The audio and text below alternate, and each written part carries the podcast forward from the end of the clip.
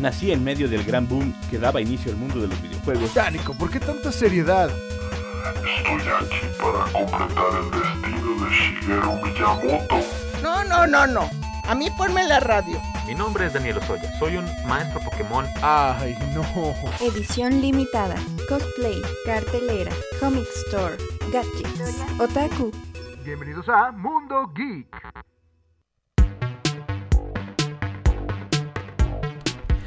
Muy buenas tardes, bienvenidos a su programa Mundo Geek. Manolito, ¿me lo puedes subir tantito al, al- audífono? Eh, como todos los martes de 5 a 6 de la tarde, estamos con ustedes para platicar de todo esto que es la- las culturas pop, todo lo que tiene que ver con estas subculturas, que son lo otaku, lo geek, lo nerd, lo freaky, todas esas subculturas que ahora gobernamos el planeta. Eh, yo soy Nico Jiménez. Bienvenidos a su programa del día de hoy que se llama Metamorfosis, 30 años de los Power Rangers, porque sí, este año cumplen 30 añotes, de hecho, eh, más específico, el 28 de agosto van a cumplir 30 años eh, de existencia este, eh, este programa de televisión, este Sentai, el Super Sentai, mejor dicho, eh, de los Power Rangers. Eh, está conmigo en la mesa el buen Derek. ¿Cómo estás, Derek? ¿Qué tranza, qué tranza, Nico? Bien, aquí en este día. Bienvenidos, bienvenidos. Y les vamos a platicar un poquito de las curiosidades, de la historia, cómo surgió, eh, quién fue eh, la mente maestra detrás de, de los Power Rangers, quién fue el que dijo aquí hay negocio, quién fue eh, el que le dio su primera oportunidad, quiénes fueron los que no pudieron darle su primera oportunidad a pesar de que lo intentaron. Eh, porque créanme que eh, hubo varios interesados, entre ellos algunos nombres interesantes. y lamentablemente no lo pudieron llevar a cabo, no lo pudieron llevar a, a cumplir el sueño de traer los Power Rangers. Tuvo que esperar muchísimos años porque este programa desde los años 70, Derek, eh, Stan Lee ya lo traía en la mira. Nada más que pues se burlaron de ellos. eh, cuando no es la persona creativa, la persona que sabe de qué va para tomar esas decisiones, eh, se burlaron de ellos por sugerir este- estos programas que venían de Japón. El- ellos tenían un acuerdo, Marvel tenía, acaba de firmar un acuerdo donde les daban autorización de ellos de tratar de eh, usar sus personajes en Japón y viceversa. A Toei, Toei eh, podían usar Marvel todos los personajes de Toei acá en, en Occidente, en Estados Unidos. Eh, nada más que pues los beneficiados fueron la gente de Toei porque porque allá sí gustó Spider-Man, pero acá no gustó los programas que escogieron en ese momento Stan Lee y compañía, la gente de Marvel, que yo no sé por qué no funcionaron, si después se volvieron series de culto, ¿verdad? Pero, pero son de los pequeños eh, grandes eh, hallazgos del momento, ¿no? Eh, y en ese momento, Toei Animation estaba produciendo todas estas series Super Sentai que se vuelven icónicas, se vuelven partes de la historia y que ahora son pues unas cadenas multimillonarias, ¿no? ¿Cuándo fue tú como nueva generación, cuándo fue que lo escuchaste? Yo más o menos los escuché aproximadamente como en el 2007. No marches, ya, estás- ya estaba a punto de morir la franquicia. Este, No, yo, los, yo los había conocido por eh, Power Rangers eh, Dino Thunder, ah, que es donde vimos a... Bueno, fue donde conocí por primera vez al gran y famosísimo Jason David Frank. Que, Sí, pues, que, el- que para los que no lo conocen por su nombre real es Tommy, Tommy el, el Tommy Oliver, el famoso Ranger Verde pasó de... Que irónicamente lo reconocen más como Ranger Rojo. No sé por qué. Lo ubicaban más como Ranger Rojo la gente que como el. que como su color original, que era el, el Power Ranger verde. Después se volvió el rojo. Después se volvió el blanco. Después se volvió el negro. Y creo- de nuevo otra vez el rojo, creo. Creo que en un especial que fue de un 25 años, que recuerdo que la serie se llamaba Power Rangers Super Mega Force, que era como de temática Sí, de pirata. los nombres fáciles no se los inventaban, no sé por qué. Ahí fue cuando reunieron a varios Rangers de diversas generaciones, tal cual vimos a eh, Mystic Force, eh, Wild Jungle, eh, creo que hasta vimos a Power Rangers SPD, que en mi generación fue como que la más eh, icónica en sí. Que Y- se supone que eran policías, ¿no? Como Sí. que tenían una plaquita, sí, sí, sí, sí, me. Y ahí fue cuando eh, vimos eh, otra vez nuevamente a Jason David Frank en su papel de Tommy Oliver portando el traje de, de Ranger Verde. de hecho. Sí, es, es, es, es muy curioso, pero la gente lo re- relaciona más con el rojo, el blanco o el negro, casi siempre. De hecho, yo a él lo recuerdo mucho cuando salió de blanco en la película. Este, lo recuerdo cuando ahí, en ese momento, es como donde se vuelve más icónico para mí. En la película de los 90s, 94, 97, por ahí más o menos. Eh, pero para los que no sepan qué son los Power Rangers, que, que sería algo muy raro, digo, porque aunque no les guste, lo hemos escuchado. Los Power Rangers es una serie eh, Super Sentai. Eh, va al, eh, digamos, Sentai es como escuadrón. La palabra es la traducción escuadrón. Super Sentai se supone que es, mm, digamos, estamos traduciendo burdamente, no crean que somos expertos en el lenguaje. Se llama como Super Escuadrón y se supone que es un género basado en eh, donde un escuadrón de gente, un, un grupo de gente, se dedican a salvar el mundo. Eh, son gente que combate y aparte que es, eh, utilizan robots gigantes llamados mechas. Y eh, en esto está basado la, la historia de, de los Power Rangers, más o menos a grandes rasgos, ¿no? O sea, son, son digamos, como policías espaciales o, o gente, gente metiche que le gusta meterse en los asuntos de otros espaciales o algo por el estilo, que eh, se vuelven guardianes del planeta Tierra. Y eh, desde el 93 no han dejado de existir los Power Rangers. O sea, el- eso es algo que hay que admirarle a la serie. Porque yo creo que ni la Rosa de Guadalupe lo ha logrado. es, es- es- eh, créeme, pues es que a pesar de que uno ve los Power Rangers, incluso a mí que soy fanático de la serie original, se me hace ya inverosímil que sigan existiendo. Incluso se me hace increíble que sigan existiendo porque incluso ya han repetido como temáticas del Power Rangers Super Samurai, el Power Rangers Ninja, Power Rangers Samurai. Nomás los visten de diferente, pero es lo mismo. Eh, y e- y se me vuelve, se vuelve increíble que durante 30 años sigan manteniendo una serie basada en lo mismo. Y que siga teniendo Pues un éxito. un éxito con las nuevas generaciones. Sí, porque de hecho, este, ya lo hemos visto, por ejemplo, a lo largo del tiempo, de que hay diferentes versiones, digamos, lo de los Power Rangers. Y pues básicamente, pues está dirigida pues, a, a cada generación que va saliendo año con año. Sí, sí, sí. Pero, y, y por ejemplo, ojo, hay que, hay que, hay que decir, es que es que es toda una complejidad de, de los Power Rangers. Vean, Power Rangers ya existía, bueno, no como Power Rangers, existía con otro nombre que la verdad es japonés y no me quiero arriesgar a cómo decirlo, pero era Taiyo o algo así, Volcan no sé qué cosa. Ahorita se los digo bien porque no me atrevo a decirlo así de memoria, pero ya existían esas series. Esas series eh, las ve Stan Lee, las quiere traer al- al mundo occidental. Eh, no las quieren, se burlan de ellos, se burlan de que son muy ridículas las poses, que es muy agresivo, que los monstruos son extremadamente feos. Justo, justo que dices esto de, de que eran como agresivos, en países como Malasia y Sí. Nueva Zelanda fue vetada esta serie. Sí, sí, sí. Por- Porque únicamente con decir la palabra Mighty Morphin Mighty hacían, Morphin. hacían alusión eh, pues a, a doparse tal cual. Eh, sí, eh, bueno, ojo, no hacían alusión. Ellos sentían que hacían alusión. Porque la palabra era como de hacer metamorfosis, o sea, de transformarte en Power Ranger. Esa es la traducción burda de la palabra. Pero para ellos, Morphin, el, el Mighty Morphin, sonaba morfina. O sea, esa era la excusa que ellos daban. Que iban a provocar. O sea, es que. Para que vean que en todos lados y en todos los años y en todas las épocas se cuecen habas.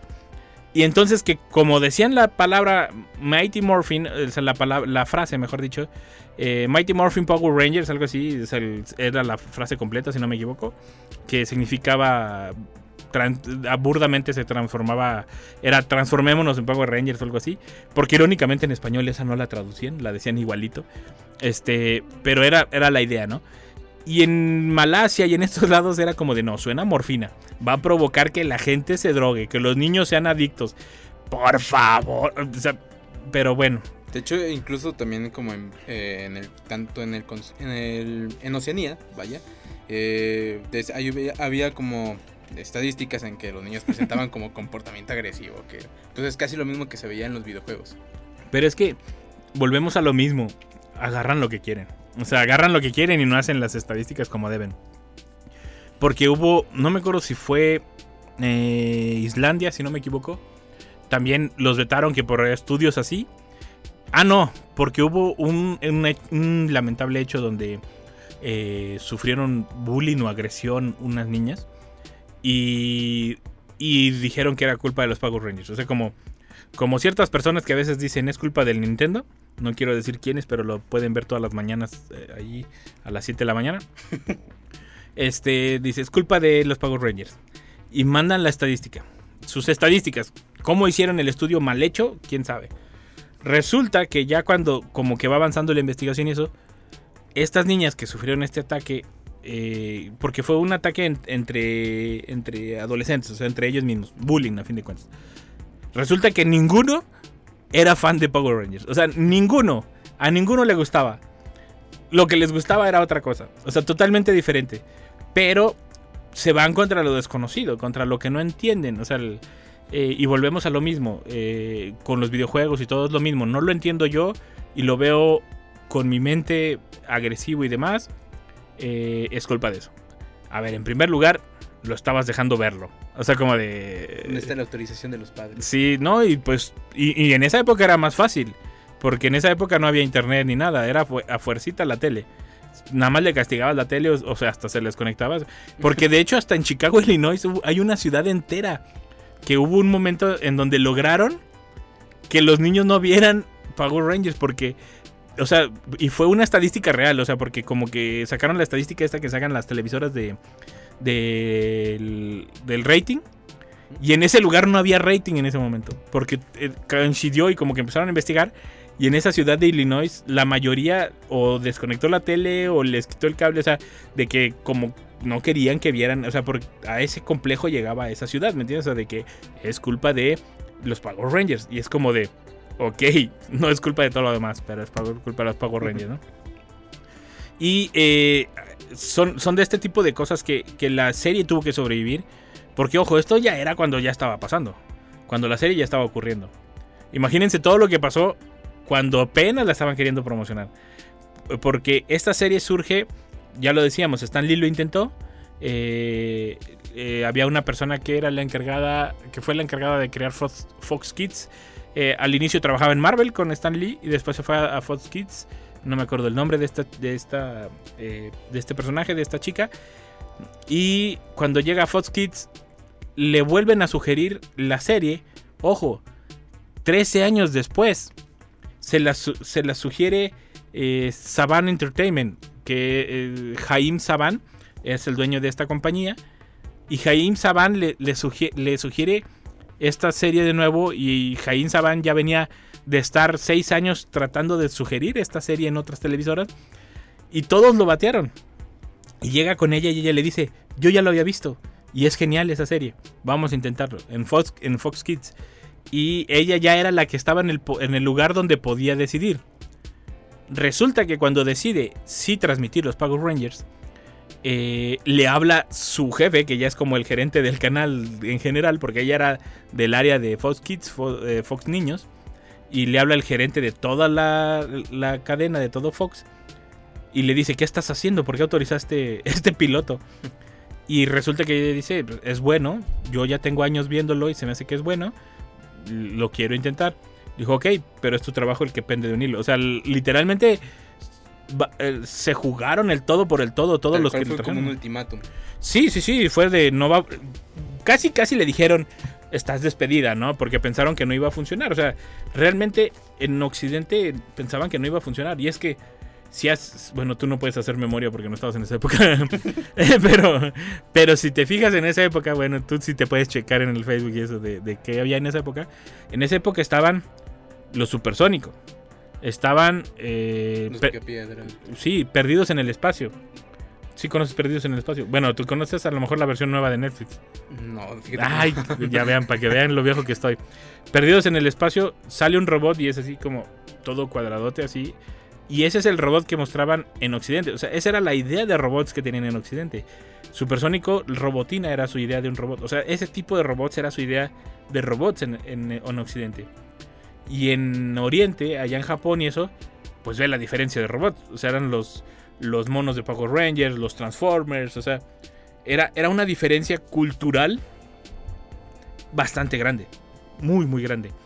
Y a ellos se les hacía. pues, Y volvemos a lo mismo. Los espantaba. O sea, se les hacía diferente. Y entonces nadie lo quería, lo quería hacer. Pero ¿dónde está la genialidad de Saban Entertainment?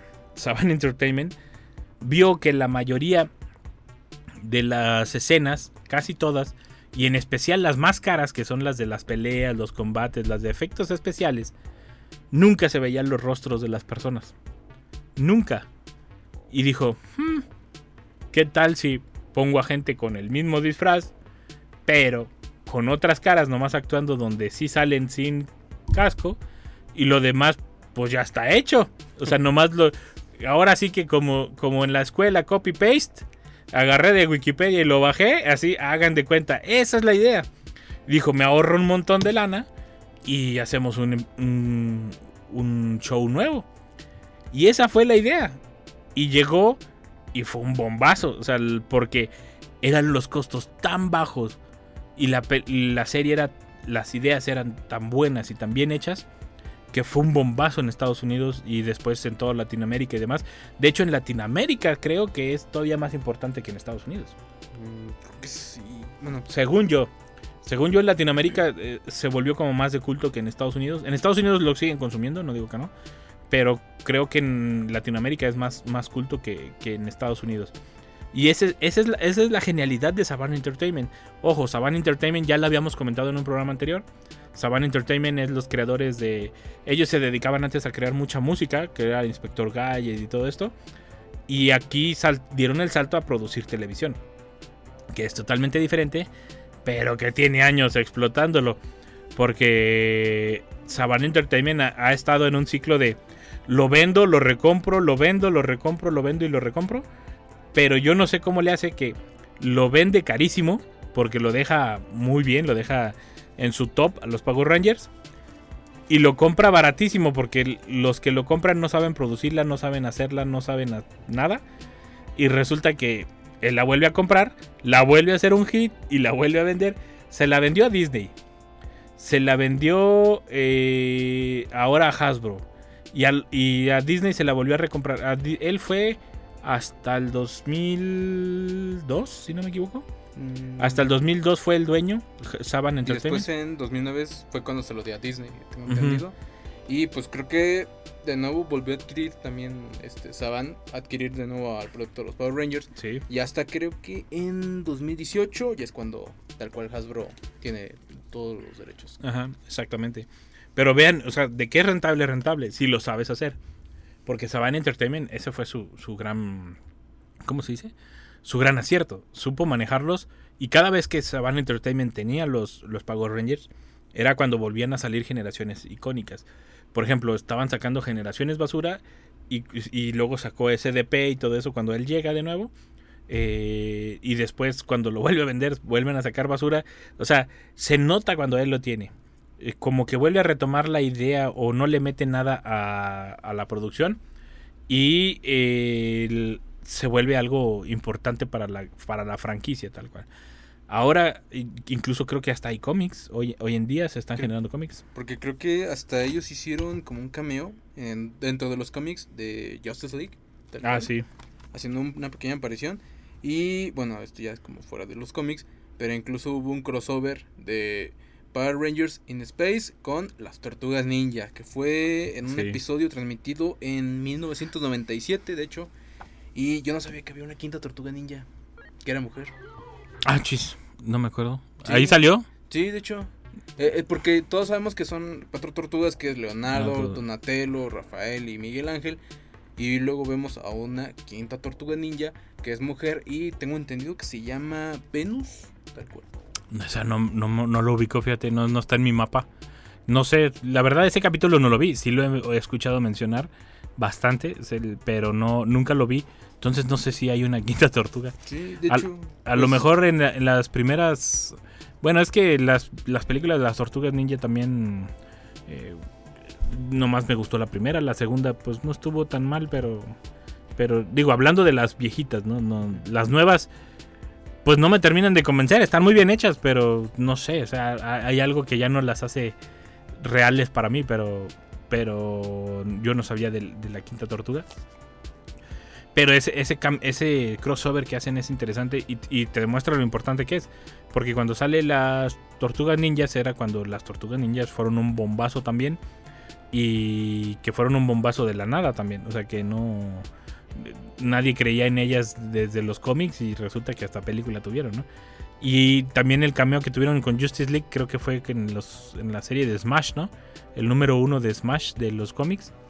Y ahí es donde salen el cruce con, con la Liga de la Justicia, que también es un salto porque pues te muestra hasta dónde llegó, porque la Liga de la Justicia y también Marvel ya son, digamos, son los gigantes de los cómics, o sea, no, no cualquiera este, llega a hacer un Smash o una combinación con ellos. Y te muestra lo importante de la pues de la franquicia, ¿no? De lo que se volvió Power Rangers. El, porque eh, cumplen 30 años y a- este año y en abril salió una nueva película, ¿no? En Netflix. Yo no la he visto, solo sé que le hacen que le hacen homenajes a la a la primera Power Ranger amarilla mm, que falleció en el 2021 y a este Frank también en, que falleció en el 2022 si no me equivoco fue cuando lamentablemente pierde la vida. Bueno que, eh, que se suicida él el actor y les hacen les hacen un homenaje. Eh, pero hay, hay muchos detalles donde te puedes dar la idea de, de que de, de por ejemplo siempre todos se preguntaron por qué la, la Power Ranger amarilla eh, no tenía falda en las primeras eh, ¿cómo se llama? En- las primeras temporadas en los primeros en, el- en- en la primera vez que aparecieron los Power Rangers y es que tenían que respetar los disfraces que venían de Japón no por ley ni nada sino como para que no se viera el salto de las escenas o sea que digamos que en producción fuera coherente lo que estaba sucediendo, ¿no? Eh, resulta que en Japón el Power Ranger amarillo era hombre. O sea, el- y porque la Power Ranger rosa sí tenía falda en, en el traje. Eh, pero, pero ya digo, esta pregunta yo creo que ya se la hacen gente que ya está muy picada y que en algún momento lo notó porque yo jamás lo había notado. Este, entonces, la verdad yo no sé quién fue el que se empezó a preguntar como de, ah, ¿por qué no tiene falda? Yo ni había notado que no tenía falda hasta que salió la investigación de este programa y yo dije, ah, sí cierto, no tiene falda. O sea, gente sin que hacer de repente, sí. Está bien que sean fanáticos, pero no manchen. o sea, y también es buen detalle, ¿eh? o sea, es, es buen, ¿cómo se dice? Es buen dato curioso de, de la serie, ¿no? Saber, saber ese tipo de cosas o detallitos es como cuando el- en Game of Thrones se les olvidó el café y sale en la escena, ¿no? O sea, son, son de esos detallitos que vas aprendiendo sobre, sobre la Ahorita que mencionaste de los trajes, este, recuerdo que también los trajes y movimientos de los Power Rangers sí están inspirados en el actor que interpretaba uno de los a, al Spider-Man japonés, no sé. Ah, sí. Eh, Se llama Takuya Yashimiro. Y pues las peleas de los Megazords estaban inspiradas, al parecer, en Ultraman, que es lo que. Sí, no, y también en Spider-Man, porque el Spider-Man, y, y- y lo mencionamos no porque nos guste tanto Spider-Man, sino porque los creadores y- de este género y los creadores de los de los eh, Power Rangers originales, de los Power Ran- de, de los Super Sentai de Japón, se basaron muchísimo en, en, en el, En el personaje. en el personaje de Spider-Man japonés. Este, porque en Japón, incluso Spider-Man no era tan- el vecino amigable de aquí de, de Occidente. O sea, él, él hacía poses y decía, ah, los voy a llevar al infierno conmigo. No sé, o sea, era, era muy agresivo el Spider-Man de, de Japón. Creo que hasta tenía un Megazord, ¿no? Este- Sí, este tenía un, tenía un carro volador. O sea, era muy diferente el Spider-Man de allá que el de acá. Y era ridículamente el- genial la, la serie de, de esa época. Porque ves, la- ves los- las repeticiones. Y a pesar de que son chafísimos los efectos, o sea, el- ves la- el ingenio que le metía la gente, ¿no? Eh, sobre todo a la hora de hacer los mechas y eso, eh, es donde tiene su mérito todo esto, ¿no? Lo, de Ultraman, lo de, lo de Spider-Man, ahora Power Rangers, o sea, ves el mérito que tienen, porque ojo, hay un listado que ahorita en un ratito se los comparto después del corte porque lo dejé aquí afuera, ahorita voy por él. Hay un listado de las series de Power Rangers y de las series Super Sentais. Esas series te dice cuáles se han hecho y cuáles no. Y te dicen en qué, cuál temporada es o cuál es. Resulta que hay temporadas muy, muy, muy nuevas que son basadas en series de los 80s o de lo o todavía más anteriores. Y dices, pero cómo y- no- incluso no sé, desconozco si todavía estén usando las las mismas las mismas escenas. O sea, las escenas de combate de los mechas o de los Power Rangers originales, de los Super Sentai originales. Porque se me hace muy curioso, o solo estén usando la temática. Eso, es- eso es lo que no sé. Porque como cada año cambian los, los personajes, esa es la, la parte que, que, que desconozco, ¿no? Eh, ¿Cuánto tiempo nos quedaba? ¿Me dijiste, Manuelito? ¿Ya? ¿Nos vamos a corte? 30 segundos. Ah, qué exactito ahora resulta. Dije minutos, Manuel, no segundos. Vámonos a un corte y regresamos con más a su programa Mundo Geek.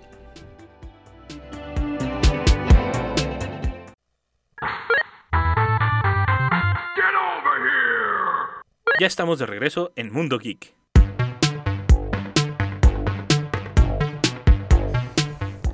Ya estamos de regreso en su programa Mundo Geek.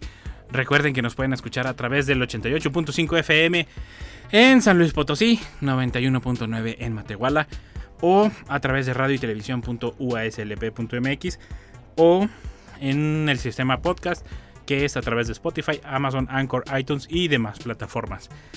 Derek, encontraste la lista, perdón, se me fue el aire. Sí, de hecho aquí encontré este tal cual eh, producciones que se han hecho de los Power Rangers desde la era de Saban Entertainment hasta Hasbro. Y también unas cuantas películas que se filmaron de los Power Rangers.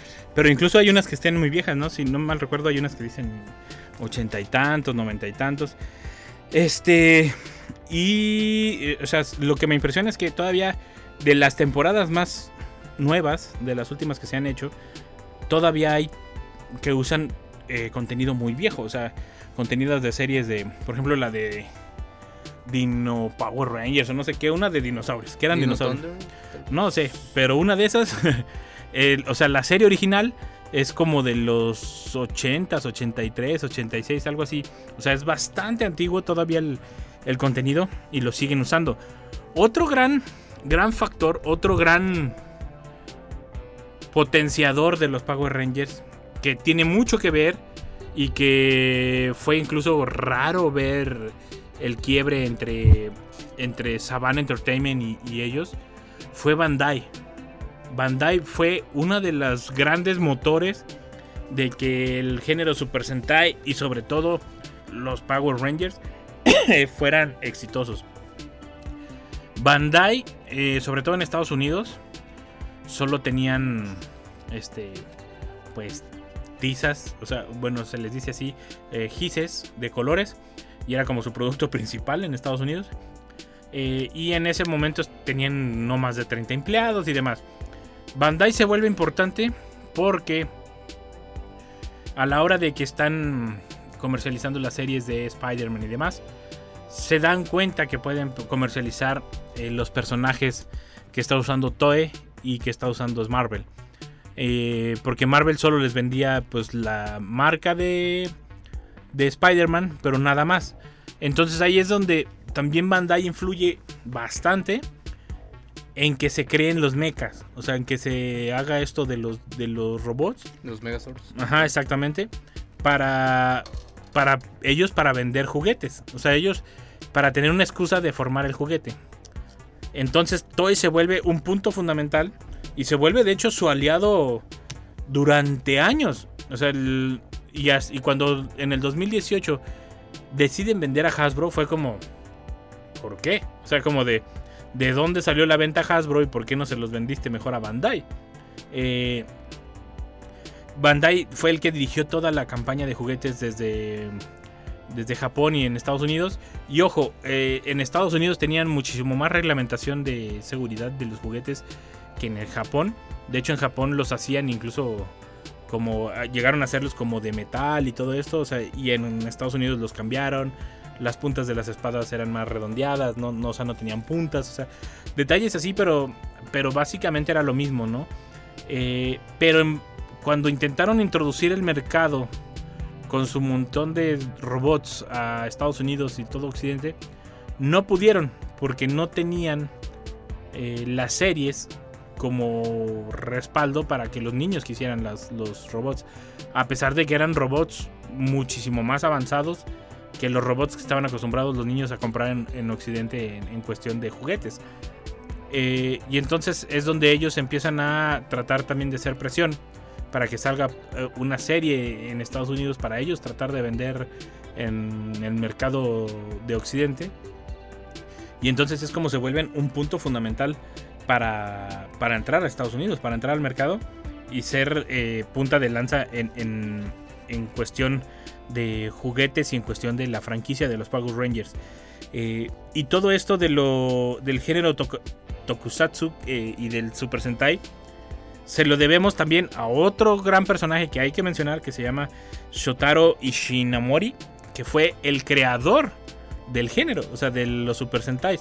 Él fue el. Había. ¿Cómo le decían en español? Era un. eh, Le decían el. El motociclista, ¿cómo era? Ranger, no me acuerdo qué. Se me olvidó, ahorita lo, lo investigo. Pero parecía como un saltamontes que iba en una motocicleta. Creo que ese, sí lo recuerdo bien, creo que había una serie que se transmitía en televisión. Sí, sí, Creo sí. que se llamaba Kamen Rider. Ajá, Kamen. Rider. Eh, y él fue el creador de ese personaje. Fue el creador de los Super Sentais, que en Japón son el equivalente aquí en el occidente de Power Rangers. O sea, él creó todo este género. Él fue el creador del, gen- del género, del, del- de la frase, o sea, de las palabras del Super Sentai en el manga y en el anime. Y es otro de los grandes, de los grandes que hay que mencionar ahora en estos 30 años de los Power Rangers. Porque sin ellos, este, no.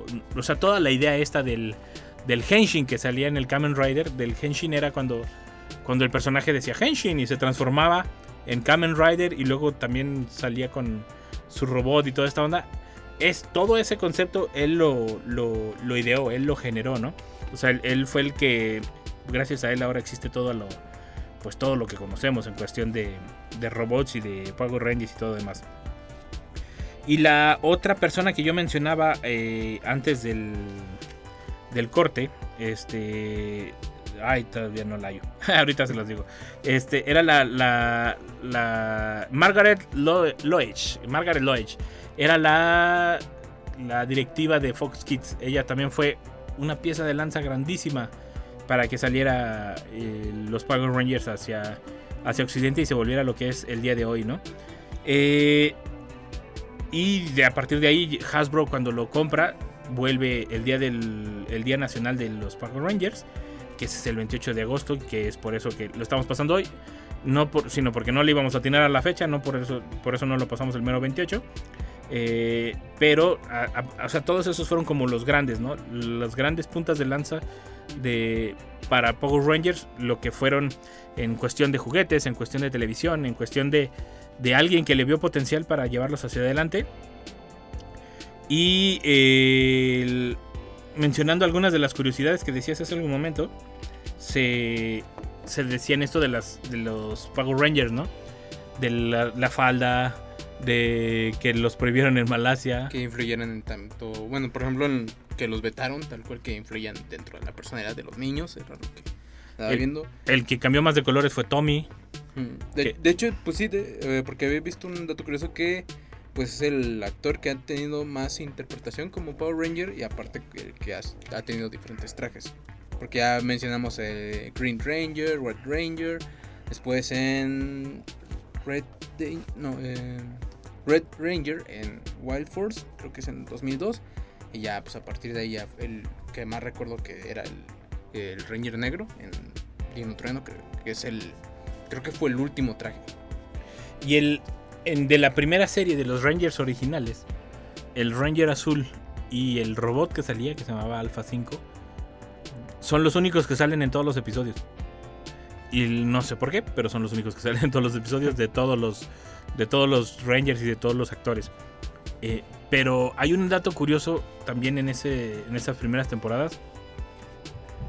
El traje, no sé por qué pesaba tanto, porque si lo ven, pues para mí nomás es Creo que spandex. pesaba como 20 kilos, ¿no? Sí, bastante. De hecho, llegó al punto en que Llegaron a tener como una, este, como dolor de espalda. Sí, no, no, y tuvieron que usar dobles. O sea, cada vez que se tenían que poner el casco, usaban dobles porque pesaba demasiado el casco. Yo digo que el peso era el casco. Porque pues lo demás era licra, era malla o spandex, no sé cómo le digan. O sea, no veo el peso, ¿me entiendes? El- es en el casco. Y tuvieron que eh, usar dobles en esas escenas. Porque volvemos a lo mismo. En Estados Unidos hay diferente situación de cuidar los detalles y, lo, y la seguridad y todo esto. Y entonces cuando se ponían el casco era un doble el que, el que, el que se usaba el casco, las escenas donde usaban casco. Que eran muy pocas, porque realmente lo grabado y eso de cuando están peleando y eso ya era eh, traído desde Japón, ¿no? Y hay una película eh, que se filmó en Japón y se lanzó por los 25 años del- de la franquicia. Eh, y fue la unión de los Super Sentai, o sea, de la, de la versión japonesa, con su versión de Estados Unidos. Pero acá nunca, nunca se estrenó. En acá en Occidente nunca se estrenó. Solamente se estrenó en Japón. Y, y yo creo que es de las grandes pérdidas en la historia de la franquicia porque hubiera sido en parte bueno darle su reconocimiento a la versión Y hubiera japonesa. sido un éxito tal cual. Sí, la verdad, digo porque fue un éxito en Japón, pero solo se liberó allá en, en Japón, ¿no? No, no, no lo trajeron para acá, para, para eh, Occidente, Estados Unidos, Latinoamérica y todo esto. Este, no, no, se, no se hizo. Eh, y ahorita se está trabajando también en, en una serie de cómics por, los 30 por el 30 aniversario. Y hay un montón de invitados, tanto eh, ilustradores y demás. Y hay otras actividades donde están invitados los actores y demás personajes que han trabajado como guionistas y demás. Y yo que ustedes estaría al pendiente de su página oficial. El, hay una página oficial que tal cual es así, pagorangers.com si no me equivoco. Este, pero es- está para los fanáticos de la serie está de pelos porque te pone todas las series así como si fueran tarjetitas de Yu-Gi-Oh o así. Y si le das clic en cada una, te desglosa de qué trata esa serie, de qué iba. Y de cuál era el tema principal y bla, bla, bla. Los más viejitos, hasta ahí llega el contenido. Los que son ya más nuevos, como del 2000 para acá, este, no solo incluyen eso, sino te incluyen como fichas de cada personaje y cuál era su carácter, qué eran sus gustos, sus gustos, cuándo cumplían años, o sea, son detalles que a pesar de que son inútiles, este, tú como fan los agradeces, porque incluso en los cómics y en los animes, no sé si has visto que también ponen, ya últimamente ponen cuándo es el cumpleaños de Superman o de Harry, o de Harry Parker, hazme el favor, Harry Potter o de Peter Parker, que hasta ahora incluso salen de las películas salen fotos de cuando presenta su licencia Peter Parker, así de, de que, ay, mira, cumpleaños hoy, no sé qué. O sea, son datos que no sé por qué a nosotros los fanáticos nos gusta bastante. Y el hecho de que ya te los incluyan de manera oficial, o sea, de que él es así, cumpleaños en tal día, viene de tal lugar, eh, su ascendencia es esto, o sea, está interesantísimo, es como una ficha del, del personaje, ¿no? Y te lo da detalladamente de cada, de cada uno de los personajes. Yo les recomiendo mucho buscar esas páginas porque sí aportan demasiado para los que somos fans. aportan muchísimo. Además de que ahí puedes ver todas las temporadas que han, que han existido o existen y películas. Aplicaciones, porque hay un juego, yo no sabía. Hay un juego donde se combinan con eh, Street Fighter. eh, y según yo es para celular. Por lo menos ahí dice que se puede descargar para iOS y Android. Entonces es, es de celular. Y hay otra sección donde ay, era de datos curiosos o algo así. Nada más que yo intenté entrar y, y no jalaba. No sé si no la tienen o. Pero, o sea, está, está interesante la página, ¿no? Está, está interesante ver todo, todo este, este contexto de los Power Rangers. Y también se está trabajando en, otra, en otros cómics, pero que se enfocan más como en esto, como lo que están haciendo ellos en la página. Como en desarrollar el contexto de cada uno de los Power Rangers de los que ya pasaron. O sea, como que te van, según yo es como una precuela. O sea, te van a contar de qué va o de cómo llegaron ahí los, los Power Rangers que ya, que ya conocemos. Según yo, hasta donde yo le entendí de todos los festejos que van a tener. Hay que esperar que van a ser el 28 de agosto. Porque en primera ellos lo declararon como el Día Nacional de los Power Rangers, este Hasbro. Y yo supongo que ese día van a hacer transmisiones y van a hacer para aventar para arriba la, casa, ¿no? Porque es su franquicia, es, es la franquicia más, más redituable que tienen, o sea, no, no hay otra. Y espero que la sigan manejando, pues bien, o sea, que la sepan manejar, porque el, como lo demostró Walt Disney, no lo manejó bien, Walt Disney tuvo pérdidas y prefirió venderlo. Y Saban Entertainment se aprovechó y lo compró baratísimo y lo volvió a hacer un hitazo. Ojo, para todos los que son fans, esto nos, los- nos lo comentaba el otro día Paco, tú estabas, ¿no? Cuando nos comentó de, de los Power Rangers, pero que era el- como una versión... Mm, sí, de hecho, este, creo que era como una, un tipo de anime. Tal Sí, era un anime, un anime que se llamaba Loser Rangers o algo así se llamaba. Que pues la traducción es eh, Power Rangers perdedores o algo por el estilo. Pero acá en vez de ser los buenos, buenos, los Power Rangers eran, una, eran unos buenos a medias. Era como, digamos, eh, ¿qué pasaría si los superhéroes estuvieran en la vida real tal cual? Como en la actualidad. No, y aparte era de que tenían secuestrados a los malos. o sea, los Power Rangers tenían secuestrados a los malos y los liberaban para que provocaran desastres para luego ellos ser los héroes y volverlos a, encerrar y así los soltaban. O sea, se- es una, historia distópica donde los Power Rangers son buenos porque eso es lo que te quieren mostrar. O sea, esa es la historia que te quieren mostrar. Pero realmente son malos porque tienen secuestrados a todos los malos y no los dejan salir. Y cuando los dejan salir es para que causen desorden y ellos volverlos a. Digámoslo como los héroes. Ajá, como un. hacer los héroes frente a la gente. Pero realmente, pues. Tienen, los tienen secuestrados, ¿no? Y uno de estos personajes que eran los malos Se infiltra. se infiltra en los Power Rangers, se cansa de ser el malo y de que siempre les estén haciendo esto. Y se infiltra para deshacer los Power Rangers de adentro. Esa historia me fascina la idea. O sea, yo desde que me la dijo Paco dije, a ver, a ver, a ver, a ver, a ver. Y la empecé a investigar. Y aparte los, los dibujos son fenomenales, ¿eh? También del cómic otro de los, del 30 aniversario y de los cómics que ya habían sacado. El arte es fantástico. O sea, la verdad, mis respetos para quien esté llevando eh, es toda esta parte del arte de los cómics. De hecho, este anime se llamaba Sentai Dashikaku. Que pues, tal cual en su traducción, bueno, como lo comentó Paco, es Go Go Go, Go Loser Rangers. Y pues, de verdad, eh, sí les recomiendo que lo vean. Sí, no, e, es, es que incluso eh, estas historias alternativas se, se hacen un poco más jugosas y te dan muchos, eh, ¿cómo se dice? Te dan muchas teorías, de esas teorías que van saliendo conforme, Va sucediendo. conforme va sucediendo la historia.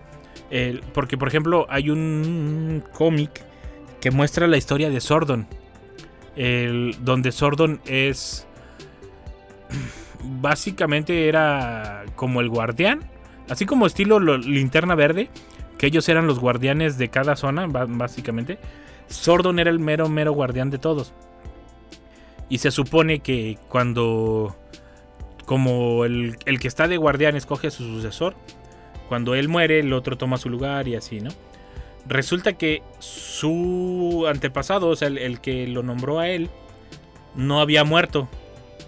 Y, y, y es este. eh, Sod, el, el- el malo de la serie. Uno rojo de. con. Mm. Ese Que es. tiene ese- como un bastón como una letra Z. Sí, no, está interesantísimo porque se supone que, que, que no muere y lo, lo dan por muerto por algo que sucedió, pero realmente no muere y se vuelve Sod por, la, por lo que sufrió, la explosión, lo que quieras. No recupera su, su estado físico normal y entonces eh, ven que el, ven porque era muy querido el, el antepasado de, de Sordon, que era el, el, el, que les decía qué hacer a los Power Rangers. Era la cabeza que salía así como en, como en agua, que les decía qué hacer. Eh, y resulta que era muy poderoso. Y resulta que el, cuando, cuando lo dan por muerto y ve que la gente ya aceptó a su, su sucesor y eso y ya no, ya no lo lloran y eso como que le da coraje de que ya lo olvidaron, a pesar de que él había dado todo por ellos y de que decían que lo querían mucho y eso, y entonces se vuelve malo. Se, vuelve malo y empieza a ser. eh, se vuelve Sod, básicamente. Y cuando pelea con, con, Sordon, que es el de los Power Rangers, el bueno, eh, le hace trampa y lo que hace es que lo encierra en un mundo. eh, como digamos un, entre dimensiones. Él ya no podía volver a su estado físico normal. Como un, digámoslo, como una zona fantasma. pues, Ajá, más o Superman, menos. más o menos. Y entonces, por eso, por eso Sordon eh, está en ese tubo de agua. Por, nada más puede hablar o ayudarlos a través de ahí. Pero por eso no puede tomar forma física. Porque él lo mandó para allá. O sea, se, se vuelve una historia telenovelesca bien interesante.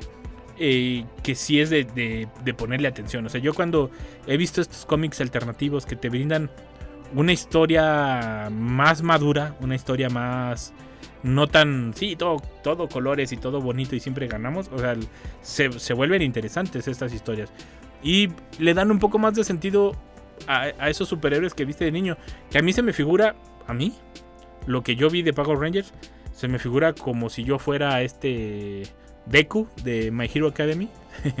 o sea, como de que, pues sí, eran los héroes, o sea, eran como a seguir, ¿no? Eran, los símbolos a seguir los Power Rangers. Eh, ya después ves que pues nada más era gente disfrazada, ¿verdad? Pero, pero es interesante, ¿no? O sea, ver, ver la historia, ver lo que impactó a mí en particular, a mí, a mí, a mí y a mi generación, mis compañeros y amigos de la época, nos gusta, nos gustaba. Nos gustaba, yo creo que hasta los ninjas, si no mal recuerdo. Hasta que sale el blanco. No me acuerdo en cuál fue, porque hay una donde como que los mandan a una selva y que se vuelven rana y no sé qué tanto. hasta, hasta ahí todavía nos gustaba. Ya después fue como de, pues es lo mismo. O sea, el- para mí, para mí, eso, para mi generación y yo. Pero las nuevas generaciones lo siguen abrazando. Pero de quítate que ahí te voy. No sé si son los robots. No sé si son los trajes. O las peleas, tal cual, la secuencia de pelea. Puede ser. las secuencias de peleas, no sé qué sea. Pero hay algo interesante que sucede ahí con los Power Rangers. Lleva 30 años y yo, digamos que la generación mía la dejamos de ver en el, yo diría que exagerando 97, pero la verdad yo creo que fue antes. Entonces, ahí hay algo que te mantiene viendo a los Power Rangers. Y por ejemplo, yo veo a los Power Rangers, no le dejo, según yo. No, no es cierto. No, no le dejo, pero es como de, ah, mira, me trae como nostalgia, ¿no? Ver que sigan funcionando, no sé. Hay, hay algo, es como ver Tommy Jerry, ¿no? Como ver Box Bunny, o sea, es, es- nostalgia, los ves un poco por nostalgia, y, y- pero ya no te dan la misma gracia ni nada, pero ahí están los Power Rangers, ¿no? Esperemos que, que tengan muchos años más, que tengan otros, otros 30. De hecho, ahorita eh, estuve investigando y quería preguntarte una. eh, como Tú una que lo viviste. Este, de hecho, ¿tú crees que, por ejemplo, ya hablamos en anteriores programas sobre el personaje de Spawn, de que, pues, a pesar de que el personaje está maldito, siempre le ocurre algo al actor? ¿Tú has pensado como que hay como una, no sé, historia oscura, ya sea como, digamos, una maldición en los Power Rangers? Porque, Por los actores. sí, sí, porque Pues incluso... sí. Este, ah, bueno, aparte de las, las polémicas que tuvo en diferentes países, eh, muchos Power Rangers sí fueron como que. Pues es- eh, ah, bueno, fueron acusados Sí. por delitos ya, ya sean menores y, y otros que fueron ya como delitos más mayores. Bueno, lo de los delitos sí no creo. Pero el hecho de que sí ya varios hayan fallecido y eso sí está como de... Ay. Pero lo de los delitos y eso no, no, no, no creo. Eso ya es de que nos... De que aparte los agarraban muy chavos.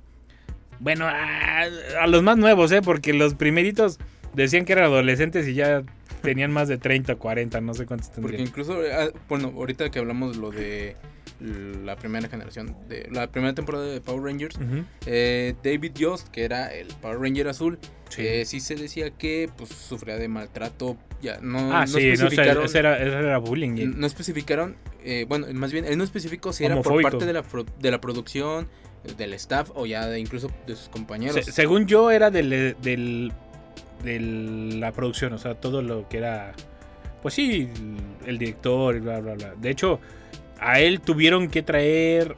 eh, de hecho, es como de las partes oscuras de esta serie, eh, que también se nos olvidó mencionar, porque hay que mencionar lo bueno y lo malo.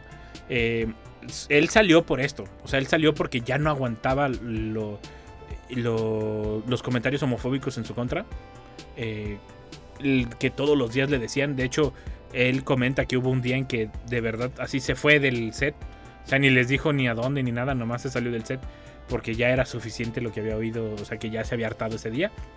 Eh, y después él pues ya ter- termina su relación con los Power Rangers y, y decide renunciar eh, precisamente por esto, por esta misma razón, o sea, de que eh, él sufrió abuso en contra de su homosexualidad.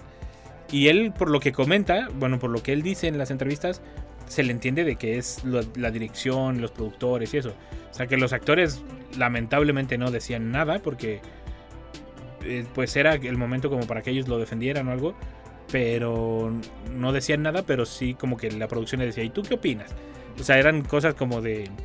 Como haciéndole bullying tal cual, el psicológico hacia, hacia él. Y él por eso renuncia. Eh, la otra que se va también es la Power Ranger amarillo, pero ella no se va por problemas con ellos, se va por problemas monetarios. Y nada más que ella sí fallece después de un tiempo. Creo que. En el la- vein- en el de 21, ¿no? No, 2020. me- no, fue en 2001, creo que fue. Ándale, un terminaba en uno. Eh, terminaba en uno. Eh, Porque, bueno, la actriz se llamaba Trank, creo que era- la, ran- la Ranger amarilla. Y pues fue, bueno, este, según la información, eh, tuvo un accidente de tráfico en 2001, lo que ocasionó su muerte. Y pues hablamos de uno de los Rangers que aparecieron en una serie que era Power Rangers Samurai. Es nada más y nada menos que Richard Medina Jr. Él hizo el villano de, según se llamaba Decker. Eh, y pues en 2015 es cuando es acusado y tal cual eh, encarcelado eh, pues por eh, como que pues, técnicamente atentar contra la vida de una pareja Sí, sí, sí. y pues Sí, o sea, sí hay algo ahí, pero yo voy más a que... ¿Qué huele? Saludos, amor y paz a ti también. Este, le voy más a que es de que ya después empezaron a agarrar los actores muy jóvenes y hay que ser sinceros, hubo una época eh, donde no estaba controlado esto y no se les enseñaba a manejar eh, la fama, no se les enseñaba a manejar, eh, pues sí, toda esta tensión que tenían, ¿no? Yo creo que se debe también mucho a esto, porque pues eran chavos, o sea, eran jóvenes que los lanzaban al mundo y de repente ya eran de talla internacional. Yo creo que tiene que ver mucho con esto, pero sí, hay algo en Power Rangers también, así como lo hubo con Superman y que Henry Cavill fue el que vino a, a romper la cadenita. Bueno, no, incluso no fue Henry Cavill, fue el anterior. No me acuerdo nunca me acuerdo cómo se llama. Brandon Root creo que es el anterior Sí, el que, el que sale en. eh, que simula ser Christopher Reeve. eh, Mm, no sé. sí. Eh. Superman regresa Él fue el que rompió el. Y ya que como que Henry Cavill lo confirmó, ¿no? De no nos pasó nada, seguimos filmando. este, pero sí, hay. Hay franquicias que yo supongo que es la presión, que es la fama que, que provocan estas cosas, ¿no? Que, que haya asuntos raros y truculentos en ese lugar. ¿Qué oh, vale? ¿Cómo estás? No, Manuelito, no me voy, yo todavía tengo otra hora. Bueno, Manuelito ya nos está cortando. Eh, recuerden, estamos todos los martes de 5 a 6 de la tarde aquí en su programa Mundo Geek. O pueden escucharnos a través de Spotify, Amazon, Anchor y demás plataformas. Si gustan escuchar alguno de nuestros programas pasados o si no alcanzaron a escuchar este completo, ahí lo van a encontrar. Muchas gracias Derek por acompañarnos. de nada aquí un gusto estar en este programa Eh, nos vemos, nos escuchamos. Hasta la próxima y recuerden, el Game Over no es el final del juego. Hasta la próxima.